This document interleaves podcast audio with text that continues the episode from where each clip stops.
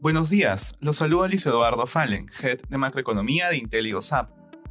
El día de hoy, jueves 7 de abril, los mercados muestran rendimientos mixtos luego de las marcadas pérdidas registradas ayer.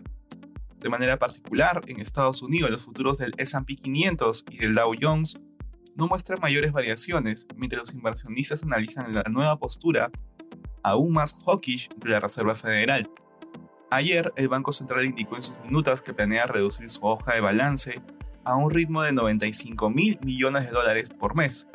Además, señaló que esas de tasas de 50 puntos básicos podrían ser necesarias para tratar de controlar la inflación, lo que ocasionó un alza de las tasas de interés de los bonos del Tesoro. Sin embargo, hoy ha retrocedido ligeramente. En la eurozona, las principales plazas suben ligeramente debido principalmente a las ganancias de las acciones defensivas ante la estabilización de las tasas de interés a nivel mundial durante la jornada. Ahora los inversionistas esperan la publicación de las minutas del Banco Central Europeo. En el plano corporativo, Shell mencionó que la retirada de Rusia luego de la invasión Ucrania afectaría sus estados financieros en un monto entre 4.000 y 5.000 millones de dólares.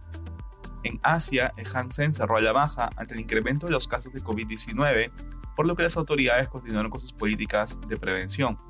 Por este motivo y por temores de tasas de interés más altas alrededor del mundo, las acciones japonesas cayeron. Respecto a commodities, el precio del oro aumenta ante la preferencia por activos más seguros.